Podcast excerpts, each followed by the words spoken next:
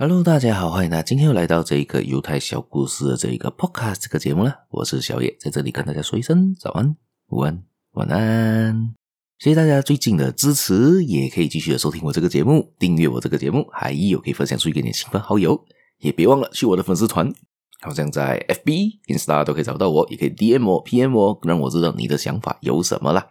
今天我们分享呢是关于犹太人的一个想法，就是竞争对手是自己。而这个故事，我觉得它不只是这个戴德所写的，这个题目所写的，就是竞争对手是自己，还有另外一样很重要的东西，就是信心。今天这个主角呢，叫做科特·卡尔森，这一个犹太人呢，从以前很年轻的时候就在跟家人、跟朋友说自己未来就是一个百万富翁，我一定可以做得到的。而他的朋友和家人一开始根本都不相信他可以做到这件事情，他就从来也不管其他人的想法有什么，他讲我只要跟我自己竞争就好，他就从零开始做起。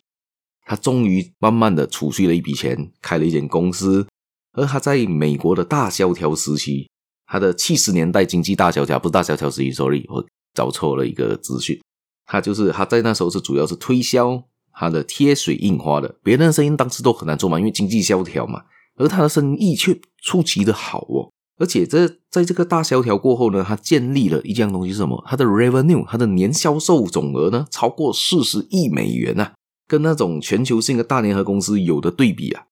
所以每个人觉得他诶，生意做这么大，应该而且没有赔钱的记录，这个公司这个人物很厉害啊，我可以跟他合作呀，就提倡他找一个合伙，跟他合伙做生意。而这一个科特卡尔森呢，他完全不相信任何人，他觉得我自己才是最厉害的那一个人，我不需要股东，我不需要合伙人，我的他的信心非常非常的够，而且他认为他自己的判断比别人的更为精准，而且还更讨厌人家来打扰他工作，所以他就。靠着自己的能力继续的往上推，但是美国又遭遇了一个严重的经济危机。这个时候，卡特对所有人说了一句很奇怪的话。这句话是什么呢？他说道：“无论是今年、明年或者更长的时间，社会的经济状况如果长得怎么样都不关我的事，我的公司不会受任何的影响。”我只要在一九八九年，我的公司的销售额一定能从原本的十亿美金增加到四十亿美金。哇，这个是好像对我来说，这个说大话吧，就是来吹水的，就是来骗人的感觉，就是把饼画的很大。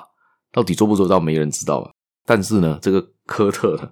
很厉害哦，他提早了十二个月就实现了这个诺言。他在一九八七年的销售额就达到四十亿美金了。二十世纪九十年代初呢，他销售额甚至增加到九十亿美金。他曾经还说过一句话：“人的整个一生都在比赛，很大的程度上是和自己竞争。他前面其实没有竞争对手，